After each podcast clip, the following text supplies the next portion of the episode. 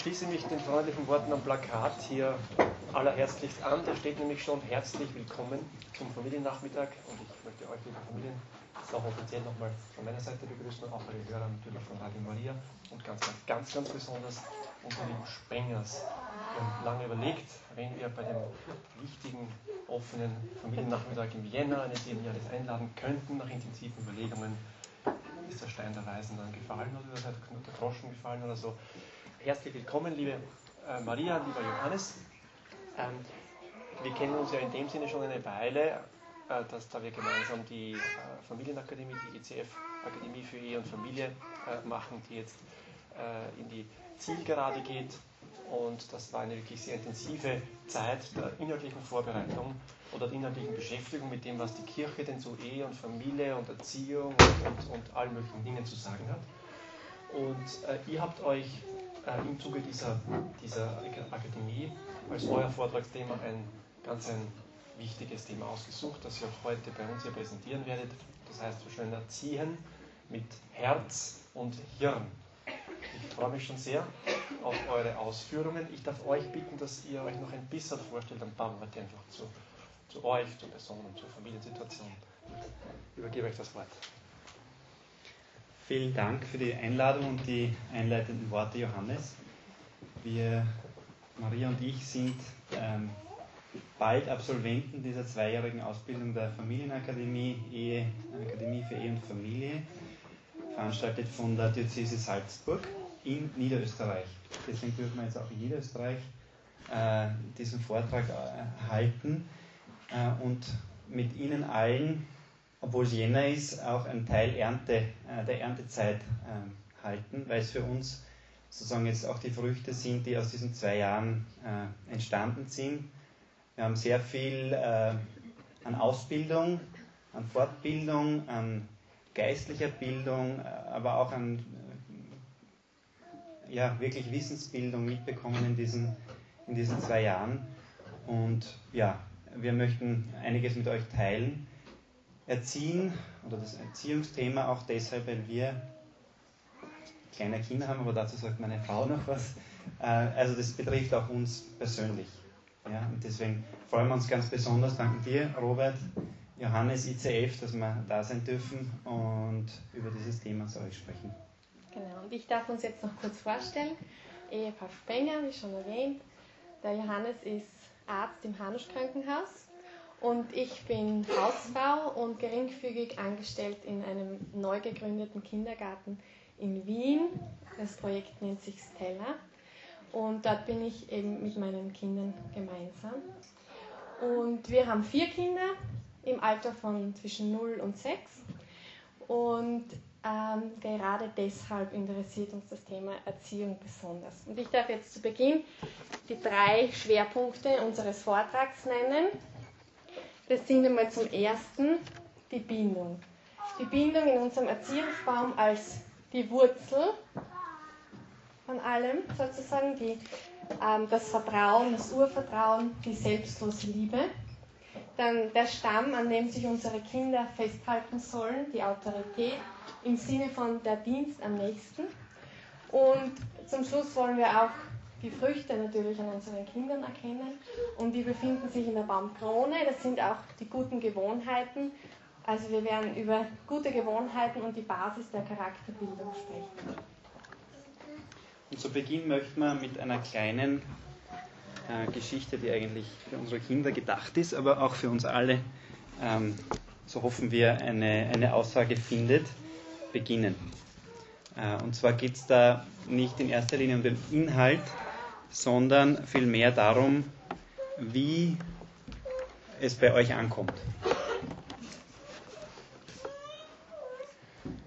Der kleine Hase sollte ins Bett gehen, aber er hielt sich noch ganz fest an den langen Ohren des großen Hasen.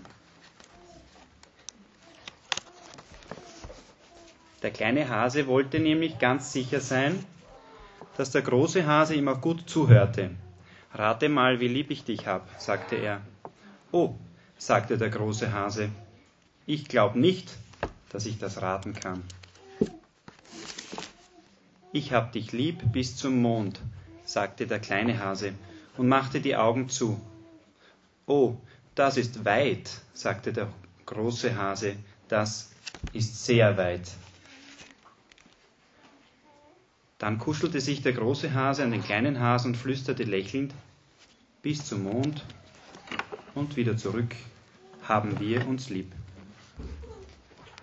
Der kleine Hase sollte ins Bett gehen, aber er hielt sich noch ganz fest an den langen Ohren des großen Hasen.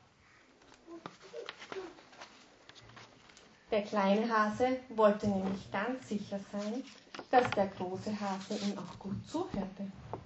Rate mal, wie lieb ich dich hab, sagte er. Oh, sagte der große Hase, ich glaube nicht, dass ich das raten kann.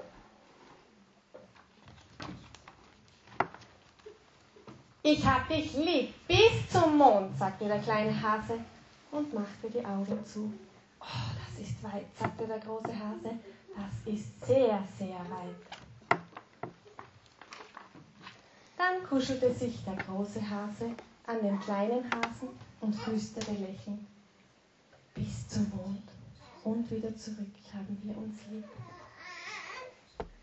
Nicht nur, weil meine Frau Kindergärtnerin ist, kann sie die Geschichte erzählen, äh, besser erzählen als ich. Also wir haben beide sozusagen unser, unsere Funktion erfüllt, glaube ich. Wir haben den Inhalt präsentiert, aber er ist anders angekommen äh, bei Ihnen allen.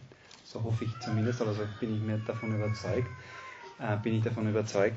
Ähm, und dieses Wie, wie wir etwas machen, wird auch jetzt im Zuge unseres Vortrags über die Erziehung unserer Kinder einen starken Stellenwert einnehmen. Nicht unbedingt das Was, sondern das Wie wir mit unseren Kindern umgehen, auch wie wir ihnen zum Beispiel eine Geschichte vorlesen. Dazu später mehr. Und so darf ich zum ersten Punkt kommen, das ist die Bindung. Bindung und Urvertrauen, die selbstlose Liebe.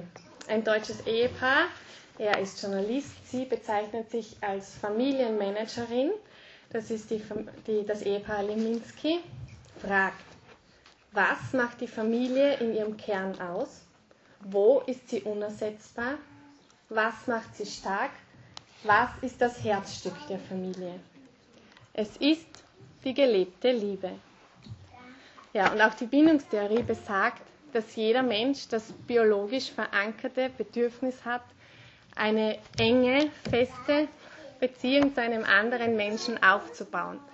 Und bei den Kindern ist das angeboren, das sogenannte Bindungsverhalten. Das heißt, sie versuchen durch Schreien und Klammern und der Mama nachlaufen, diese Bindung aufzubauen und auch ähm, aufrechtzuerhalten. Also bei unserem Nikolaus war das auch ganz besonders.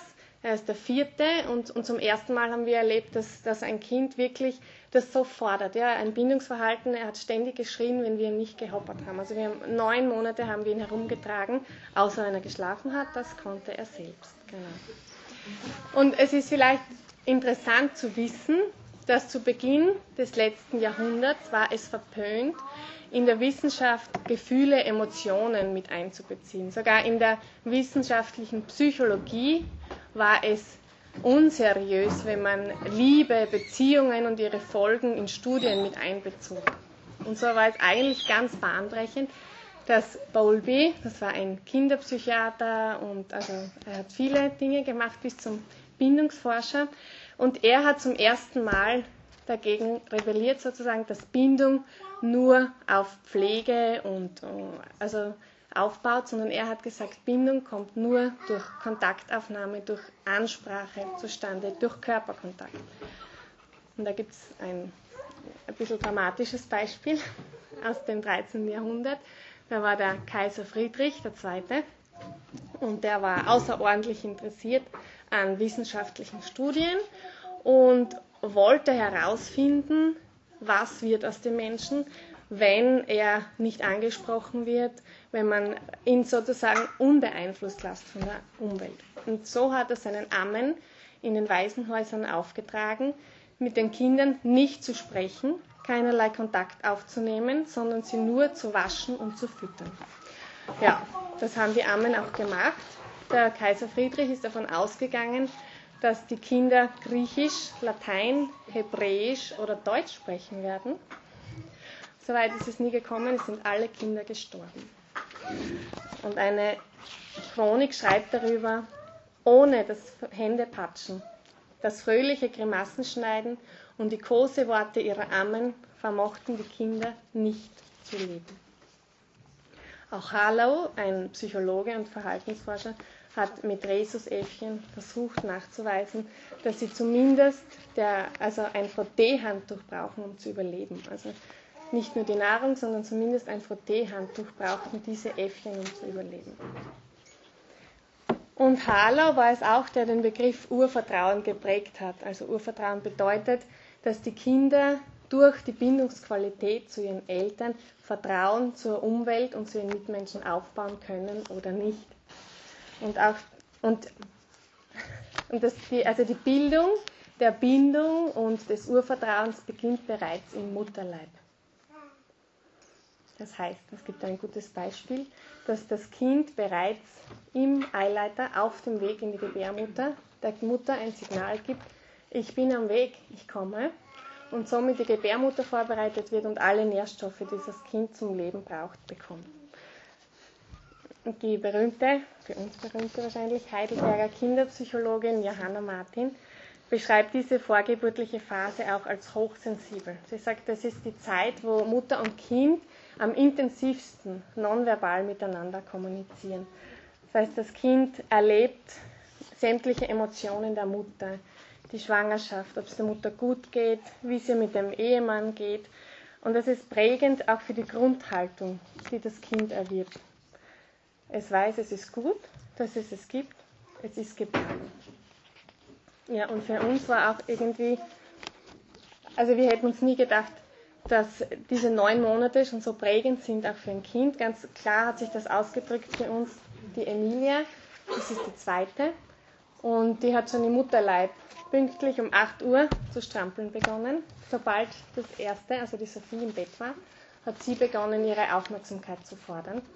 Und also das, das war halt so, das haben wir wahrgenommen, aber das dann tatsächlich, als sie zur Welt gekommen ist, das so weitergegangen ist, dass sie immer, wenn die Sophie im Bett war, hat sie noch sechs Monate lang gefordert, dass wir von acht bis zehn Uhr Zeit haben für sie. Und sie hat geschrien und gestrampelt und alles weiterhin. Genau.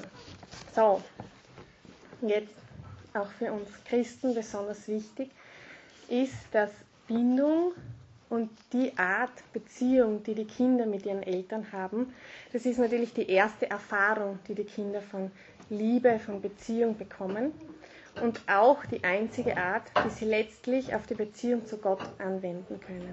Und auch das Ehepaar Leminski schreibt, durch die bedingungslose Liebe zum Kind kann sich eine erste Gotteserfahrung bahnen, ein Geschmack an der selbstlosen, fundamentalen Liebe Gottes zum einzelnen Menschen. Ja, und, und damit der Mensch wachsen kann, braucht er eben nicht nur ein Frotteehandtuch oder ein liebes Wort, sondern die Grundlage ist dieses Urvertrauen in all seinen Facetten. Darauf bauen sich Selbstwert und Selbstvertrauen auf. Der Mensch weiß, das Leben wird ihm gelingen. Und als wir den, also wir haben einmal einen Vortrag gehalten, da wurden wir gefragt am Ende, was ist die schwierigste Phase in der Erziehung? Und es wurde natürlich davon ausgegangen, dass es die Pubertät ist. Und aus dem Auditorium wurde, da kam dann eine Antwort, die wir uns gut merken konnten, dass nämlich Christa Mewes schreibt, wenn wir in die ersten drei Lebensjahre investieren und sozusagen uns um kleine Sorgen großen Aufwand machen, dass wir uns später nicht mehr so viele Sorgen machen müssen um größere Sorgen, weil einfach diese Liebe grundgelegt ist und dieses Vertrauen zueinander bestehen bleibt. Und in dem Buch, das vielleicht einige schon gelesen haben, ich noch nicht, bin noch am Anfang, die sieben Wege zur Effektivität für Familien, Prinzipien für starke Familien von Covey. Da schreibt er ein tolles Beispiel. Wenn man, also über den chinesischen Bambus geht es da, wenn man den Bambus gepflanzt hat, sieht man vier Jahre lang nichts nichts außer einem winzigen Trieb. In dieser Zeit erfolgt das gesamte Wachstum unter der Erde wo ein starkes, weit verzweigtes Wurzelwerk entsteht. Im fünften Jahr schießt der chinesische Bambus dann plötzlich auf eine Höhe von bis zu 25 Metern empor. Das heißt, auch wenn wir oft nicht sehen, was wir in unseren Kindern pflanzen, was, was einfach wächst, es zahlt sich aus. Und ich möchte anknüpfen äh, daran, dass gerade diese ersten Lebensjahre äh, für die Kinder im Bereich der Bindungs, sozusagen im Bereich der Bindung zu den Eltern, zu den ersten Erziehungspersonen so wichtig sind, auch mit einigen Erkenntnissen der Hirnforschung. Die sagt nämlich eigentlich das Gleiche. Erziehung verändert das Gehirn. Das heißt, wir als Eltern äh, haben die Möglichkeit, die Gehirne unserer Kinder mitzuformen. Bis zu einem gewissen Grad zumindest. Wie, wie passiert das? Wie, äh, wie verändert sich das Gehirn? Äh, beziehungsweise warum ist es besonders am Beginn so wichtig?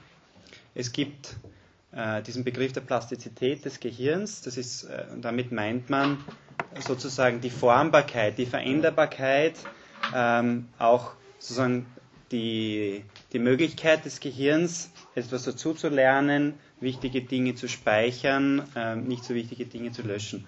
Ähm, das ist mit der Plastizität gemeint und diese Plastizität im Gehirn nimmt mit dem Lebensalter ab. Also die, die Lernbarkeit, die Formbarkeit, die Plastizität des Gehirns ist in diesen ersten drei Lebensjahren am größten. Ein kanadischer Verhaltenswissenschaftler aus Kanada sagt, Verhalten kann das Gehirn verändern. Und woher haben unsere Kinder ihr Verhalten erlernt? Ähm, dadurch, dass sie sehen, wie wir uns verhalten. Wir als Eltern, besonders als ihre ersten Erziehungsberechtigten und Verantwortlichen. Professor Rötzer, der österreichische Arzt, Begründer der symptothermalen Methode, sagt, dass in diesen ersten Lebensjahren und gerade auch im ersten Lebensjahr die Basis für das Verhalten als Erwachsene schon gelegt wird. Also am Beginn des Lebens ähm, entsteht sozusagen diese Wurzel, wie wir, wie wir es auch auf unserem Plakat gezeichnet haben, aus der dann dieser Baum äh, mit, mit einer wunderbaren Baumkrone bildlich äh, auch entstehen kann.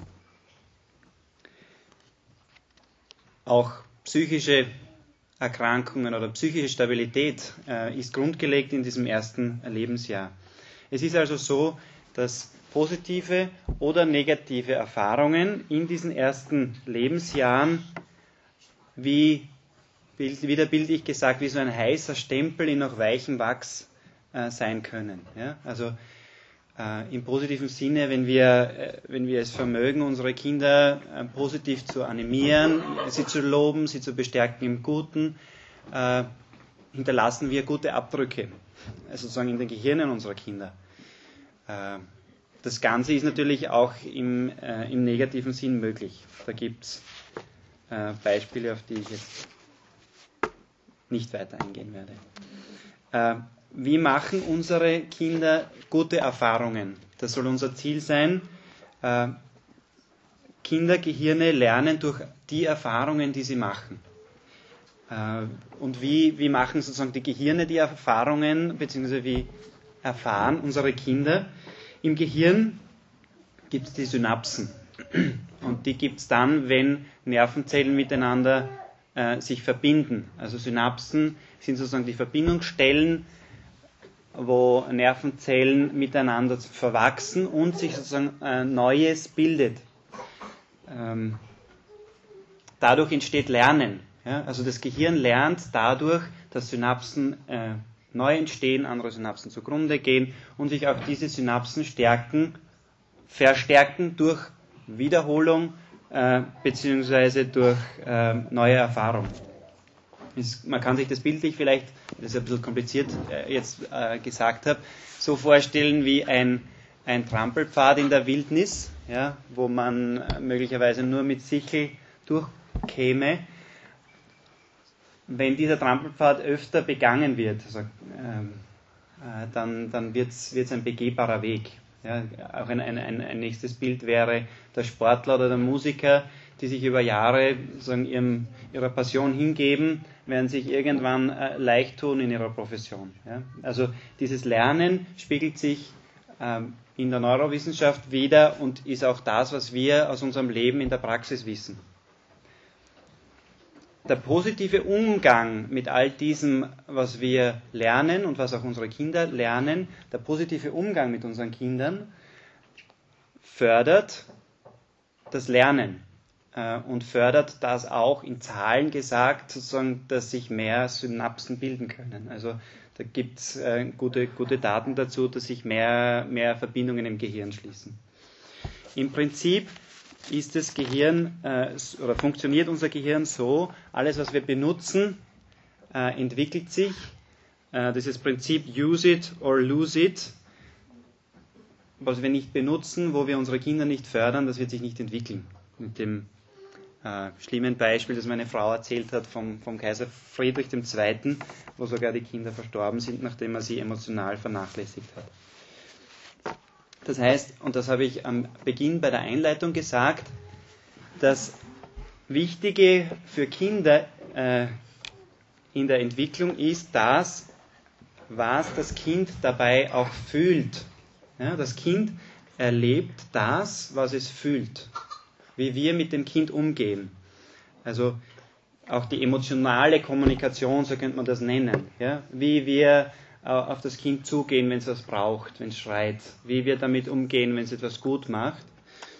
Und da gibt es einen kanadischen Verhaltenswissenschaftler, Alan Shaw, der sagt, oder schreibt in diesem Buch, dass die ersten beiden Lebensjahre wesentlich sind äh, beziehungsweise die Erfahrungen, die das Kind macht, wesentlich für die Reifung der rechten Gehirnhälfte.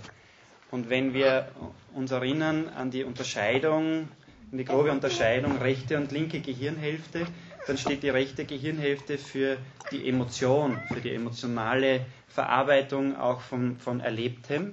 Und dieses emotionale Gehirn, die rechte Gehirnhälfte, ist in den ersten drei Lebensjahren dominant. Das heißt, alles, was an emotionaler Kommunikation mit den Kindern passiert, ob ich mit dem Kind schreie, ob ich es lobe, um mich zu wiederholen in den Beispielen, ist wesentlich auch für die Entwicklung dieser rechten Gehirnhälfte. Und dieses Wachstum beginnt, wie auch schon meine Frau erwähnt hat, im, Wachst im, im Mutterleib.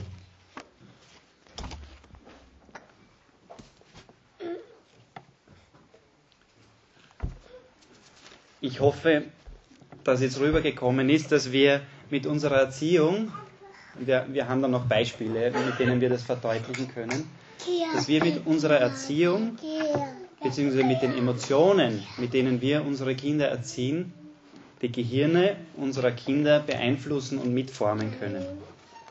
Da gibt es ein Zitat von Kolb, diesem kanadischen Verhaltenswissenschaftler, den ich eingangs erwähnt habe. Healthy, engaged parents are the, the best brain supports a child can have. Zu Deutsch gesunde, engagierte Eltern sind die beste Unterstützung für die Reifung des kindlichen Gehirns. Und damit jetzt unsere Kinder diese positiven, auch emotional positiv gestützten Erfahrungen machen können, damit wir ihnen diese ermöglichen, bedarf es unserer Meinung nach in der gegenseitigen Beziehung einer gewissen Autorität. Dazu meine Frau mehr. Ja, ich habe im Internet ein bisschen gegoogelt unter Autorität und da habe ich einen, einen, also eine Kopfzeile im Tagesspiegel entdeckt. Da heißt es, wie erziehe ich richtig? Eltern und Pädagogen sehen sich einen Dschungel von Ratgebern gegenüber. Im Fernsehen hilft die Supernanny ein Symptom dafür, dass die alten Gewissheiten längst nicht mehr gelten. Die Erwachsenen angestrengt nach dem eigenen Erziehungsstil suchen. Ja, also auch wir erfahren oft, dass Eltern ihre Aufgabe nicht mehr in der Autorität sehen oder vielleicht auch Autorität falsch verstehen, weil Erziehung geschieht zwischen zwei gleichwertigen, aber nicht gleichberechtigten Partnern. Das heißt, sie unterscheiden sich in ihren Rechten und ihren Pflichten. Und wir Eltern sind wohl die mit mehr Pflichten und dürfen deshalb auch ein bisschen später schlafen gehen. Also, und auch der lateinische Begriff auctoritas leitet sich vom Verb augere ab. Und ich finde das wunderschön. Augere bedeutet wachsen lassen, zum Wachsen bringen. Was sind jetzt unsere Aufgaben als Autorität? Und zwar Autorität bedeutet einmal der Dienst am nächsten, der Dienst an unseren Kindern. Wir setzen uns ein für sie, wir tragen Verantwortung.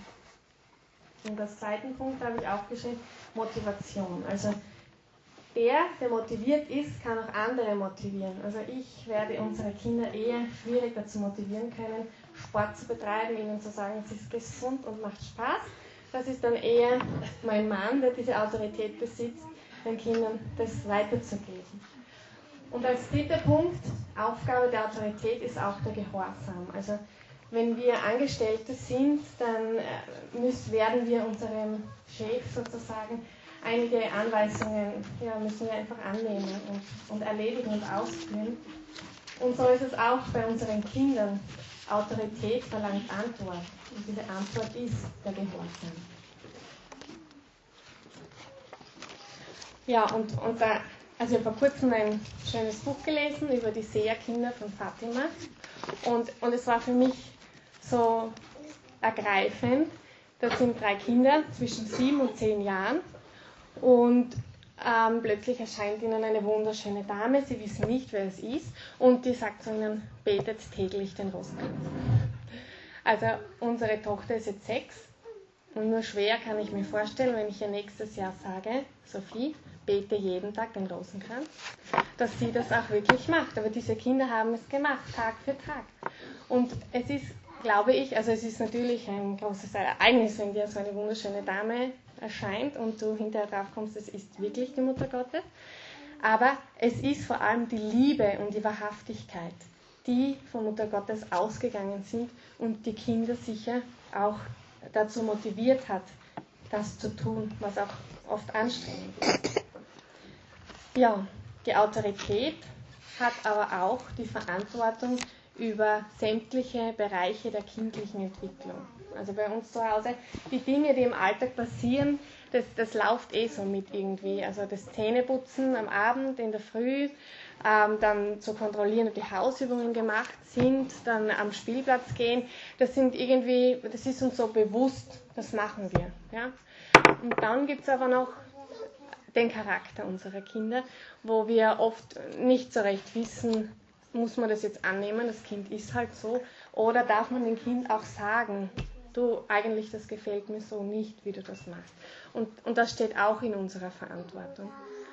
Und wir haben eben eine entzückende fünfjährige Tochter und, und sie ist einfach ein Mensch, der ja, in ihren Launen auch manchmal lebt und die sich furchtbar auf den Boden werfen kann, wenn, wenn ihr etwas nicht passt, das noch mit fünf. Aber sie ist auch die, die uns beim Mittagessen oder in passenden Situationen immer zum Lachen bringen kann, die einfach immer einen Scherz hat, die auch von ihrem Ausdruck her schon irgendwie witzig ist, vielleicht besonders für uns. Und, und da es, sehen wir unsere Aufgabe, sie zu bestärken in diesem Positiven, in dem, dass sie auf Leute zugehen kann, dass sie andere zum Lachen bringen kann, ihr aber auch sie zu ermutigen, sich zu bemühen, nicht immer jetzt sich auf den Boden zu werfen und zu schreien, wenn etwas nicht passt. Eben auch in bestimmten Situationen, wenn ich sage, jetzt gehen wir Zimmer aufräumen, dass wir dann schon am Vorabend ausmachen, wenn ich das morgen sage, musst du dich nicht zu Boden werfen. genau. So, aber für die Entwicklung in diesen Bereichen ist es für die Kinder und für die Eltern wichtig, dass sich alle an Regeln und Grenzen orientieren können. Und da gibt es einen Satz, der mir sehr gut gefällt. Ein glückliches Zuhause hat Regeln, die von allen eingehalten werden. Es gibt aber äh, da bei uns einige Familien, ich weiß nicht wie viele, sehr viele, das freut, äh, freut mich besonders. Äh, und alle, wir alle haben unterschiedliche Regeln. Wer macht jetzt was falsch oder wer macht was richtig? Ähm, meine Antwort dafür ist, dass jede Familie ihre Individualität hat, Gott sei Dank, und dass Regeln innerhalb einer Familie nicht unbedingt objektiv richtig aber zumindest subjektiv stimmig sind. Beispiel äh, beim Essen und das Aufstehen nach dem Essen. In einer Familie ist es äh, zur Gewohnheit geworden, äh, dass alle gemeinsam fertig essen und wenn der Letzte äh, fertig gegessen hat, je nach auch Kinderalter, Kindergröße, dann erst wird der Tisch verlassen. In einer anderen Familie dürfen die Kinder, wenn sie, wenn sie einen Teller äh, oder wenn sie, wenn sie satt sind, wenn sie fertig sind mit dem Essen, aufstehen, versuchen sozusagen die anderen nicht zu stören beim Essen, aber können schon den Tisch verlassen. Anderes Beispiel wäre äh, die Couch im, im, Wohnzimmer, das Sofa. Äh, die Kinder springen zum Beispiel bei uns in, in der Wohnung auf, auf, der Couch herum. Wir wohnen auch in Wien, ja, im sechsten Stock, keinen Garten. Also sozusagen äh, auch, auch die Betätigung, die, die körperliche, in einer anderen Familie ist das eher, eher nicht so erwünscht, auch Staubentwicklung oder was auch immer. Also das sind sozusagen individuelle äh, Regeln, die jede Familie anders, anders pflegt und es ist auch gut so. Sinn dieser Familienregeln, glauben wir, ist nicht nur, äh, dass das Zusammenleben in einer gewissen Harmonie und in einer, auch mit, mit Struktur ablaufen kann, sondern dass letztlich der Respekt, der Gehorsam und die Ordnung für Kinder alles Begriffe, die wir eigentlich für, für wichtig erachten, sozusagen, dass das Kind das ähm, ins Gefühl bekommt, ja, dass es damit Umge Umgang lernt. Ja. Im, Im weiteren Sinne geht es da auch um eine Eingliederung in die Gesellschaft, die auch Regeln hat. Ja. Unser, unser Leben, unser Zusammenleben hat Regeln, an die wir uns halten müssen. Und im vielleicht spirituellen Sinn ist es die Schulung zum Dienst am Nächsten, am anderen. Jetzt ist es aber so, dass das mit diesen Grenzen und mit diesen Regeln für die Kinder nicht, ähm, nicht punktum äh, akzeptiert wird. Ja? Also hängt natürlich auch von den Regeln und von den Grenzen ab. Aber Kinder neigen dazu, und es ist, sage ich wieder, Gott sei Dank so, diese, diese Grenzen zu überschreiten, an die Grenzen zu gehen. Äh, ein Zeichen dafür, dass sie ihre Macht erproben wie ernst ist es dir mit deiner Regel? Kann so sozusagen das, das Unbewusste sein, dass sich das Kind fragt, ja? wenn es so an eine Grenze stoßt. Äh, unsere Aufgabe als Eltern darf es dann sein, dem Kind nicht gewähren zu lassen, weil es sonst schreit oder sich am Boden wirft, sondern dem Kind zu zeigen, dass diese Regel, auch wenn es es vielleicht verstandesmäßig ähm, mit zwei Jahren noch nicht so versteht wie unser Nikolaus, äh, zu seinem Schutz aufgestellt ist. Also dass es einen, einen Sinn hat, dass es ein Gut ist, dass es diese Regeln gibt und äh, dass diese Regeln letztlich dem Kind in weiterer Folge auch eine gewisse Sicherheit geben, äh, dass diese Regeln Dinge sind, wo sich die Kinder festhalten können, ja, die ihnen auch Orientierung geben, weil sie wissen, so ist das bei uns zu Hause es macht wenig Sinn, wenn gerade auch wenn Mann und Frau sich da nicht ganz einig sind bei einer Regel, eine, eine Regel zu versuchen aufrechtzuerhalten. Wenige, aber die Regeln dafür klar auszusprechen. Eine Frau hat mir heute gesagt, dass so eine, ein, ein, eine, eine Zahl von klaren Regeln die Zahl 5 sein kann. Also fünf klare Regeln in einer Familie, vielleicht kann man es da auch für kleine Kinder. Ja. Äh, überlegen, wie das, wie das zu Hause ist. Wie, bei jedem von uns gibt es diese klaren Regeln. Wieder unser kleiner Nikolaus zum Beispiel. Wir, wir spielen äh, sehr intensiv miteinander. Da kommt zum, äh, zum äh, Drehen in der Luft und zum Herumspringen und zum manchmal dann auch zum Wehtun. Ja? Und da bin ich geneigt dazu, äh, manchmal zu übertreiben mit diesem Spiel äh, sodass dann unsere Kinder sich nur mehr mit Schlagen wehren können. Äh, und da muss ich erstens mich sozusagen zurücknehmen und zum, zum Zweiten auch dann den Kindern sagen, wann sozusagen diese Grenze überschritten ist. Ja? Also, dieses, also wann dem anderen wehgetan wird, hier einen, einen, eine, einen Schranken sozusagen vorzuziehen. Eine andere klare Regel zum Beispiel ist bei uns, damit das halbwegs funktioniert in der Früh, der zeitliche Ablauf, Frühstück, Zähneputzen, Anziehen in dieser Reihenfolge. Also wir kämpfen damit. Ähm, gut, also diese Regeln, ich habe gesagt, es ist gut, dass es Regeln gibt, es ist notwendig fürs familiäre Zusammenleben. Äh, und es ist auch wichtig für das Kind zu sehen, auch wenn ich mich an meinen Eltern reibe, sie fallen nicht um. Ja, sie stehen fest in ihrem Leben. Es gibt ihnen Selbstbewusstsein äh, und das gibt ihnen auch die nötige Klarheit, dass die Eltern wissen, was sie tun. Ja, nicht mal so und nicht mal anders. Wenn jetzt aber ähm, trotzdem, und das passiert jeden Tag vermutlich, also bei uns zumindest, diese Grenzen äh, überschritten werden, dann ist die erste Reaktion, die emotionale, ähm, vermutlich nutzlos. Der Appell, was für ein Blödsinn hast du jetzt gemacht oder ähm, wie, also das kann man sich ausmalen, wie man da reagiert in, in der Emotion. Äh, dieses Zurechtweisen und der Appell bringen dem Kind, gerade in der, in der Situation, wo es was falsch gemacht hat oder was, was ausprobiert, äh, nichts. Das Kind lernt durch die Nachahmung und durch die Wiederholung, aber nicht durch die verstandesmäßige äh, Appellierung, das verstandesmäßige Zurechtweisen. Die Gewohnheit, nicht der Verstand, prägt das Kind. Dazu äh, die, der, noch einmal der kurze Querverweis zur, zur Hirnforschung oder zur Gehirnentwicklung die synaptische Verstärkung, also die Verstärkung dieser Gehirnverbindungen geschieht dadurch, dass Erlernbares wiederholt und nachgeahmt wird. Also Wiederholung und Nachahmung fördern sozusagen die Entwicklung im Gehirn. Äh, ich möchte auch ein Beispiel bringen von unserer Emilia, ähm, wo eine Grenze überschritten wurde und dann auch eine logische Konsequenz gefolgt ist. Das war äh, zweites Septemberwochenende letzten Jahres. Äh, Sophie und Emilia wurden gebeten von meiner Frau, die den Nikolaus gewickelt hat, die Windel bei uns am Balkon in den Windeleimer, im Windeleimer zu verstauen. Maria war beim, beim Nikolaus in der Zeit. Und plötzlich kommt dann die größere zu äh, Maria gelaufen und sagt, Mama, Mama, komm, die Emilia hat die Windel an die Mauer geworfen. Und also wenn man äh, Windeln kennt, wie sie so gefüllt sind, dann weiß man auch ungefähr, wie die Mauer danach ausgeschaut hat. Äh, und es war sozusagen also richtig ähm, mächtig. Und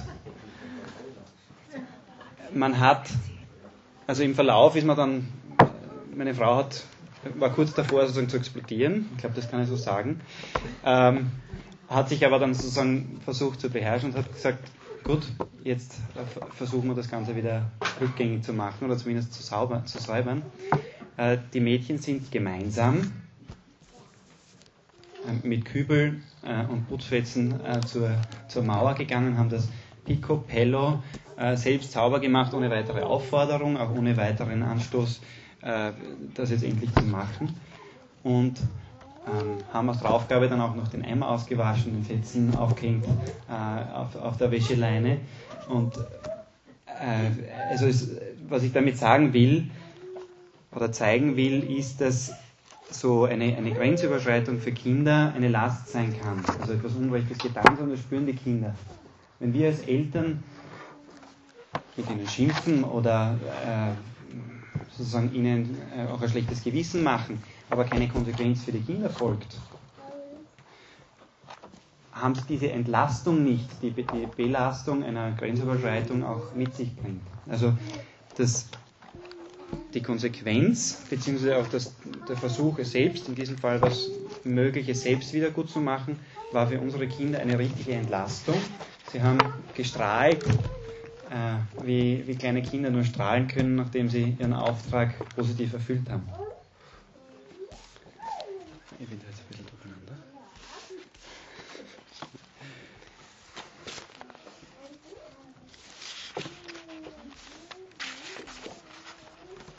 Ja, mit einem Zitat von Johanna Martin. Das Kind will Unrecht wissen, will wissen, ähm, was es falsch gemacht hat und was es nicht darf. Und diese Konsequenz ist, wie gesagt, eine Entlastung fürs Kind. Wichtig ist dabei aber auch, dass wir als Eltern nicht nachtragend sind äh, und auch jedes Mal die Versöhnung suchen, wenn, äh, ja, wenn da auch unschöne Worte fallen. Nicht nachtragend zu sein und sich zu entschuldigen, sind so klassische Beispiele auch von guten Gewohnheiten. Damit möchte ich überleiten zum dritten Punkt, die guten Gewohnheiten als, als Basis für die Charakterbildung. Ja, und im, im Alten Testament, im Buch Jesus Sirach, steht schon, ein trotziges Herz knillt ein gutes Ende. Wer aber das Gute liebt, den wird es geleiten. Oder das gängige Sprichwort, was Hänschen nicht lernt, lernt Hans nimmermehr. Die Frage, die ich uns allen stelle, ist, wo sehen wir unser Kind, unsere Kinder in 20 Jahren? Wie ist es? Wo lebt es? Welche Umstände umgeben es? Ja? Also ich persönlich bin ähm, entzückt, wenn ich von einem tugendhaften Edelmann oder einem edlen Ritter, einem tapferen, tapferen Ritter höre. Und also die einfach etwas auch bewirken in ihrer Umwelt, die durch ihren, ihre Tapferkeit, durch ihre Ausdauer einfach hervorstechen. Und das ist die Frage, sind das jetzt Stärken, die nur Romanfiguren besitzen oder Filmhelden? Oder sind das durchaus auch Eigenschaften, die eines Tages unsere Kinder haben können? Also wir eben mit unseren Kindern zwischen 0 und 6, da kann man noch nicht sprechen von einem tugendhaften Kind, weil die Tugend erwächst ja daraus, das Gute zu wollen. Und ein Kind will jetzt nicht aufräumen und es will jetzt nicht seine Arbeit gut und fertig machen, sondern wie schon erwähnt, das Kind lernt durch Wiederholung und Nachahmung. Und deshalb nennen wir die zwischen 0 und 6, das sind dann gute Gewohnheiten, die das Kind erwerben kann. Im Katechismus steht, die Erziehung durch die Eltern ist so entscheidend, dass sie dort, wo sie fehlt, kaum zu ersetzen ist. Und ich glaube eben, dass das, wie schon erwähnt bei der Autorität, dass das eine wichtige Aufgabe von uns Eltern ist, auch diesen Part der Erziehung gewissenhaft auszuführen, den Charakter unserer Kinder von Beginn an zu stärken. So, aber wenn wir uns jetzt wirklich die Lernmuster der Kinder zunutze machen wollen, müssen wir uns fragen, wen ahmen unsere Kinder nach? Genau. Und, und jetzt, also bei uns ist es üblich zu Hause, dass wir, wir kommen nach Hause, wir räumen unsere Jacke weg, stellen unsere, unsere Schuhe hin und dann gibt es die liebe Mami, die oft noch ein paar Sachen in der Hand hat zu tragen. Und da habe ich mir mal eingebildet eine Zeit lang, ich ziehe nur meine Schuhe schnell schlampig aus, lasse sie stehen und trage die Sachen dann schnell in die Wohnung hinein. Das hat unser Benedikt sehr gut beobachtet und hat dann seine Schuhe auch gerne stehen gelassen. Genau. Und seitdem üben wir beide gemeinsam, dass wir unsere Schuhe wegräumen. Das heißt, die Punkte, die wir an unseren Kindern beobachten, die uns nicht so gefallen, müssen wir uns einmal fragen, wie führen wir sie aus, wie machen wir es und auch an uns selber arbeiten. Und man könnte jetzt sagen, ja, wir wollen unsere Kinder zu braven Kindern erziehen. Das ist das Ziel der guten Gewohnheiten. Nein, das werden wir wahrscheinlich nicht schaffen, dass unsere Kinder so brav sind, wie es sich alle erwarten. Ähm, warum wollen wir die Kinder zu guten Gewohnheiten erziehen? Es ist so wichtig, dass der Mensch möglichst früh mit Überwindung, mit, also es schafft, Anstrengungen anzugehen und durchzuhalten und auch hinterher das Gefühl zu haben, ich habe es geschafft. Ja? Und, und das erleichtert es uns im Weiteren, dass wir uns zu etwas, das auch durchaus anstrengend sein kann, entscheiden können. Also das Ziel ist dieser Erziehung zu guten Gewohnheiten, zur Charaktererziehung, dass sich unsere Kinder lernen, für etwas zu entscheiden wissen, was gut für sie ist. Und wenn ich jetzt den Wolfgang bitte, seine Frau, die Benedikt, zu beschreiben, wird er vielleicht sagen, sie ist eine wunderbare Köchin. Sie schaut auf unsere Kinder so mütterlich hervorragend. Und äh, ja, manchmal lässt sie ihre Socken liegen oder was weiß ich. Aber jedenfalls, es sind die Gewohnheiten und die Werte, die eine Persönlichkeit ausmachen. Ja? Und diese Gewohnheiten und Werte erfahren wir in unseren Familien. Also besonders unsere Kinder bei uns Eltern. Was ist unseren Eltern wichtig? welche Gewohnheiten sollten wir uns aneignen. Und wie schon zuvor erwähnt, das Beispiel vom Bambus, dass man oft lange nicht sieht, woran man arbeitet. So war es auch, also uns war es immer wichtig, dass unsere Kinder grüßen und, und sich ordentlich verhalten, möglichst höflich sind. Und, und zu Hause haben wir das eigentlich selten erfahren, dass das umgesetzt wurde. Und dann waren wir die Sophie eingeladen bei einer Kindergartenfreundin. Und, und da waren wir dann ganz stolz, weil die Mutter von dem anderen Kind ist zu uns gekommen und hat gesagt, nein, die Sophie, sie ist beim Tisch sitzen geblieben, hat das erste das Essen bekommen, gewartet, bis alle anderen das Essen haben, hat sich bedankt hat Bitte sagen können und sich am Schluss noch so freundlich verabschiedet. Und da haben wir dann gewusst, okay, zu Hause, man muss nicht immer sehen, woran man arbeitet, ja, aber im Grunde hat sie diese Sicherheit zu wissen, wie man sich woanders verhält. Und wieder ein, also ein Zitat aus Familiaris Consortio. Trotz der Schwierigkeiten in der Erziehung, die heute oft noch drückender geworden sind, müssen die Eltern mit Vertrauen und Mut die Kinder zu den Grundwerten des menschlichen Lebens heranbilden. Ja, und die Familie ist eben der Ort, wo wir, wo auch unsere Kinder üben können und einfach durch den Raum der Liebe ihre Schwächen anerkennen dürfen und auch daran arbeiten können. Ja, und zur, äh, zur Unterstützung sozusagen als, als ja, gewisses Koordinatensystem, gerade für die ersten sechs Lebensjahre, schreibt Fernando Corominas, ein, ein spanischer ähm, Pädagoge, in einem Buch über die menschlichen Tugenden. Das gibt es auf Englisch, aber Gott sei Dank auch auf Spanisch, also leider nicht auf Deutsch. Ähm, schreibt über die sogenannten vier Grundbereiche, die in den ersten Lebensjahren eben dieses, dieses Koordinatensystem bilden können. Sie schon gehört haben, nachdem es auf Deutsch leider nicht gibt, ist es auch bei uns nicht so verbreitet. Aber diese vier Grundbereiche sind der Schlaf, das Essen, die Hygiene und die Ordnung. Ich schreibe es hier auf. Der Schlaf, also es sind sozusagen Punkte, die wichtig sind in den ersten Lebensjahren, dass sie sich entwickeln können und automatisieren können. Der Schlaf, wo wichtig ist, dass die Kinder einen eigenen Platz haben, dass sie ausweichend schlafen, äh, dass sie spätestens, wir wünschen es uns und Ihnen allen mit dem sechsten Lebensjahr, aber wir wünschen es Ihnen und uns, dass Sie früher durchschlafen können. Äh, spätestens mit dem sechsten Lebensjahr sollen die Kinder durchschlafen können. Als zweiter Punkt das Essen. Kinder sollen zu einer bestimmten Zeit, also auch diesen Rhythmus, äh, haben zu einer bestimmten Zeit essen innerhalb einer gewissen Zeit, also dass es auch nicht, nicht zwei Stunden in Anspruch nimmt.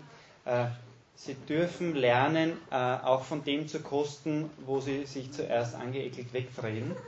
Und ab einem bestimmten Alter kann man, das ist aber auch vielleicht, vielleicht wieder eine, eine, eine subjektiv stimmige, aber nicht objektiv richtige Regel, äh, kann man von Kindern verlangen, das, was sie sich selbst anrichten, dass sie das auch äh, versuchen aufzuessen.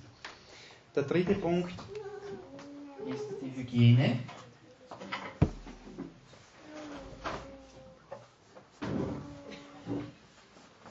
Hygiene bezieht sich nicht nur auf Händewaschen äh, und, und, und Klo gehen, sondern dass das Kind sozusagen lernt, die Sauberkeit zu schätzen, auch mit dem eigenen Körper lernt umzugehen, ein gewisses Bewusstsein, sich wohlzufühlen, zu entwickeln, sich wohlzufühlen in der eigenen Haut. Und der dritte Punkt wäre die Ordnung.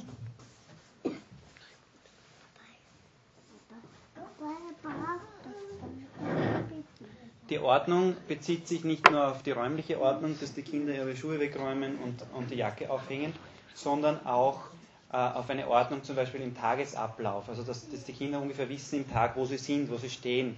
Da, da fallen auch die Rituale hinein, äh, Handlungsabläufe, was zuerst, was am Ende und natürlich auch dann die räumliche Ordnung. Äh, führt in weiterer Folge dann auch im Erwachsenenleben oder soll die Basis dafür sein, dass, dass man auch als Erwachsener die Übersicht behält, auch weiß, was wann dran ist, Prioritäten richtig setzen äh, lernt.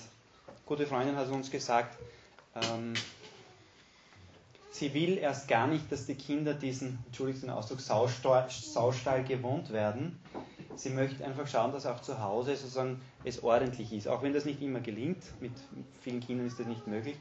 Das Bemühen, dass es sauber ist, dass es ordentlich ist, sollen auch die Kinder mitbekommen. Bei uns ist es im Kinderzimmer so, dass die Kinder über den Tag äh, sozusagen ihr Reich im Kinderzimmer haben und am Abend wird gemeinsam zusammengeräumt. Das Wohnzimmer ist der Ort, wo die Kinder, wenn sie spielen, ihr Spielzeug, wenn sie fertig sind, auch gleich wieder wegräumen. Ich möchte noch einmal einen kleinen Exkurs, aber wir sind, glaube ich, zeitlich schon fortgeschritten, geht sich noch aus, äh, in die Gehirnentwicklung machen. Wir haben vorhin über die Emotionen gesprochen, auch über die rechte Gehirnhälfte und dass es ganz wesentlich ist, wie wir mit unseren Kindern umgehen, äh, wie unsere Kinder sozusagen uns wahrnehmen, wie wir mit ihnen umgehen, welche Erfahrungen sie machen. Und habe davon gesprochen, dass gerade über die Emotion sich auch das Gehirn entwickelt. Wenn man Emotionen im Gehirn abbilden will, dann äh, zeigen sich diese Emotionen im Bereich des Zwischenhirns in erster Linie. Ja? Und äh, Emotionen, aber auch Triebe und das ganze Verhalten, wie wir miteinander umgehen und eben auch die Emotionen, werden gesteuert oder reguliert von, von einem Bereich des Stirnhirns, bezeichnet als orbitofrontale Hirnrinde. Also es gibt sozusagen einen, einen Einfluss von dieser orbitofrontalen Hirnrinde, wie geht der Mensch, wie geht das Kind, wie geht auch der Erwachsene mit Emotionen um, wie geht der Erwachsene und auch das Kind mit Trieben um, äh, wie entsteht dann auch Zwischenmenschlichkeit, wie, wie entsteht der, der Umgang miteinander. Und dieser Bereich des Stirnhirns reift auch ganz besonders stark im letzten Viertel des ersten Lebensjahres. Also auch ganz am Beginn des Lebens, ja, wo, wo unsere Kinder lernen, wie wir auch mit Emotionen umgehen, wie wir Eltern mit Schwierigkeiten umgehen, wie wir äh, mit dem umgehen, was, was uns sozusagen auch stört, zum Beispiel. Dieser Bereich des Stirnhirns, das beschreibt auch, äh, oder hat beschrieben äh, Professor Rötzer, unterscheidet sich, äh, das möchte ich jetzt auch in aller Klarheit sagen, ganz stark vom Tierreich. Da gibt es äh, Schädelausgüsse von äh, Menschen, Affen, Rhodesia und Neandertalern. Und diese, dieses Stirnhirn, das sozusagen verantwortlich ist, das Verhalten zu steuern, also eine wesentliche Eigenschaft der Persönlichkeit, der menschlichen Persönlichkeit, ist bei Menschen, also in der Form, also so stark ausgebildet, wie es beim, beim Menschen, Affen oder bei, bei anderen Säugetieren nicht der Fall ist. Ja? Also es ist eine sozusagen eine evolutionäre Errungenschaft, wenn man so sagen will, des Menschen.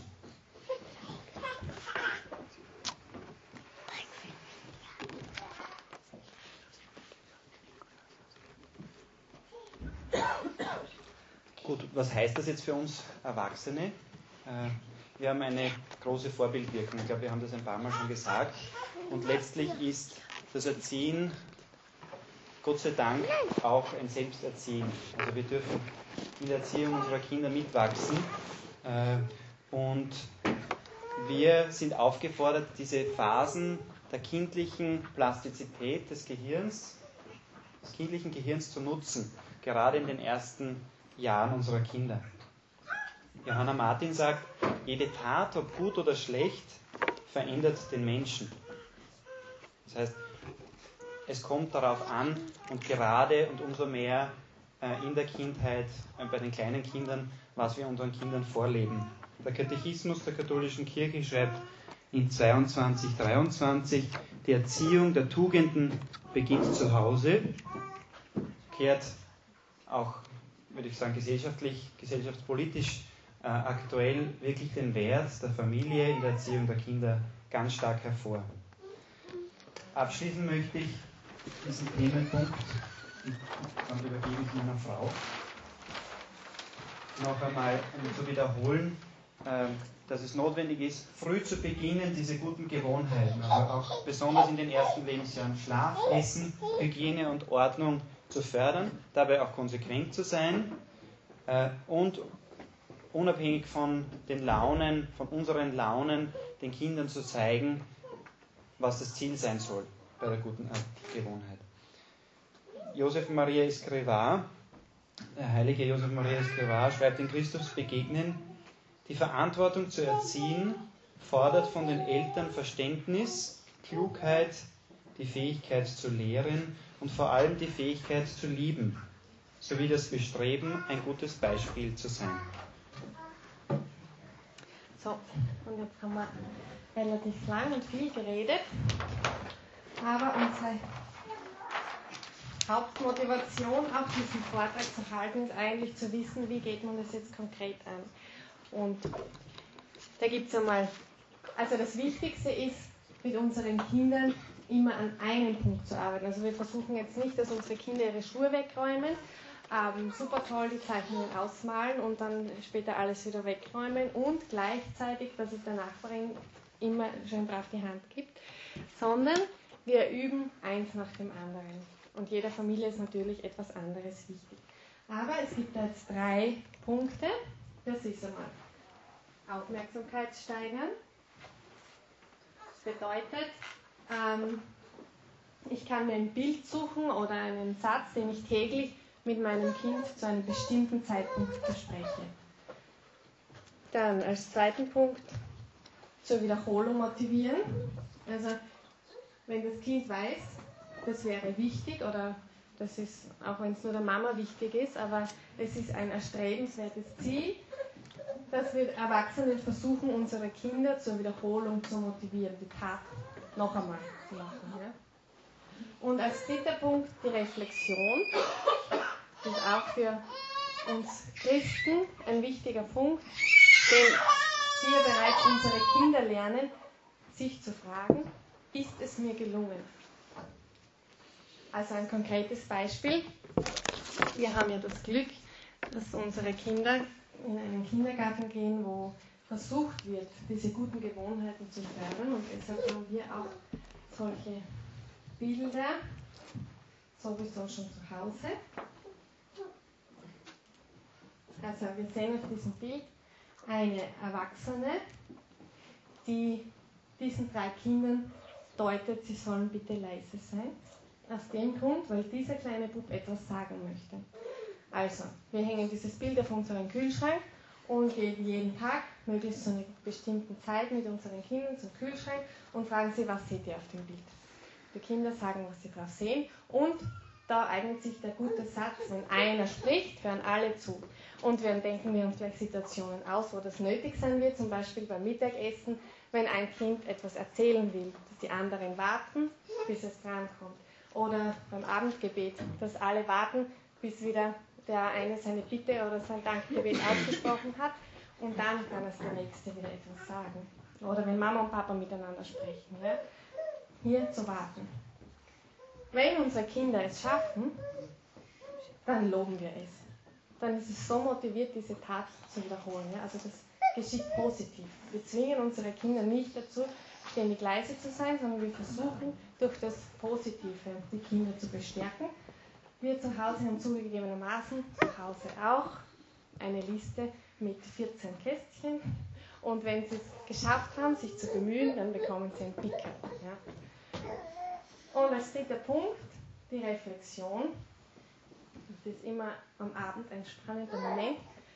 Da lege ich mich zu unseren Kindern ins Bett dazu, ganz kurz nur. Und ich sage Ihnen zuerst, was mir aufgefallen ist, was Ihnen besonders gut gelungen ist. Das ist manchmal mehr und manchmal weniger, was mir auch auffällt. Also dadurch bestärke ich Sie auch in anderen Punkten, ja, die jetzt vielleicht nicht ähm, zu üben, also nicht so wichtig waren für diese Zeit. Aber die nächste Frage ist dann, ist es dir gelungen, was du dir heute vorgenommen hast? In dem Fall, wenn einer spricht, hören alle zu. Die Kinder überlegen, habe ich mich wirklich bemüht? Und, und sie sagen dann schon meistens, bemüht habe ich mich, aber gelungen ist es mir nicht immer. Gut, bemühen ist gleich Sticker. Ja? Und 14 deshalb, weil wir nach 14 Tagen die Gewohnheit wechseln sollen. Also wir arbeiten nicht ständig dran, bis das Kind endlich leise ist, wenn wir miteinander sprechen, sondern nach 14 Tagen ändern wir sozusagen die gute Gewohnheit. Erstens, damit es dem Kind nicht langweilig wird Und zweitens, es ist einfach, jede Gewohnheit, die wir uns einbilden, liegt auch nicht jedem Kind. Ja. Es ist gut, dass sie sich bewusst machen, dass es gut wäre, dies und jenes zu machen, aber es fällt einem Kind leichter und einem anderen schwerer. Und damit es nicht, nicht ständig mühen muss und weiß, jetzt habe ich das heute schon wieder nicht geschafft und schon wieder nicht geschafft und schon wieder nicht geschafft, wird es nach zwei Wochen geändert. Genau. Und das, also da gibt es natürlich noch andere mh, hm, Punkte, an denen man arbeiten könnte. Uns ist eingefallen, dass man, eben wie wir schon erwähnt haben, das Grüßen oder sauber zu arbeiten, die Natur zu respektieren, andere zu trösten, sich mit anderen zu freuen oder einfach das Spiel zu beenden, ja, nicht mittendrin aufzuhören. Das sind auch gute Gewohnheiten. Gut, ich möchte noch einmal zusammenfassen, was wir versucht haben, ähm, äh, sozusagen, was wir erwart, äh, erarbeitet haben, was wir versucht haben, auch Ihnen zu erzählen, aus, aus unserer Erfahrung, beziehungsweise auch aus dem, was wir an, an Theorie uns dazu versucht haben zu, äh, anzueignen. Das ist zum ersten die selbstlose Liebe, die Bindung, die Ausbildung des Urvertrauens, dass die Kinder diese Sicherheit haben, wir sind da für sie, sie können sich geborgen fühlen. Also die Basis ist die Liebe, die Zuwendung zu den Kindern. Das ist also dieses Wurzelwerk, das meine Frau am Beginn erwähnt hat. Notwendig dafür ist die, die Autorität, ähm, in dem Zusammenhang, also aus diesem Wachsenlassen heraus, wie das lateinische Wort augere auch äh, vermittelt, der Dienst am Nächsten. Ja? Also, und, und in dem Zusammenhang die Regeln, die notwendig sind für Kinder, äh, wo sie sich anhalten können, wo sie Sicherheit gewinnen, wo sie auch Orientierung haben, dargestellt in diesem Stamm des Baumes. Und letztlich die guten Gewohnheiten, die wir als Basis der Charakterbildung, als Basis für den Erwerb von Tugenden im Erwachsenenalter sehen, äh, das Ja zum Guten wiederholen und die Kinder nachahmen lassen. Also die wertvolle Zeit dieser Kindheit, und der Formbarkeit in, de, in dieser Kindheit als Eltern zu nutzen. Ich möchte, nachdem wir Steirer sind, mit einem äh, Zitat von einem Steirer enden, Peter Rossecker. Das erste Lebenszeichen, welches in dem jungen Menschenkinde die aufkeimende Seele von sich gibt, ist die Offenbarung der Selbstliebe. Ob Menschenliebe daraus wird oder Selbstsucht, das entscheidet die Erziehung. Danke für die Aufmerksamkeit.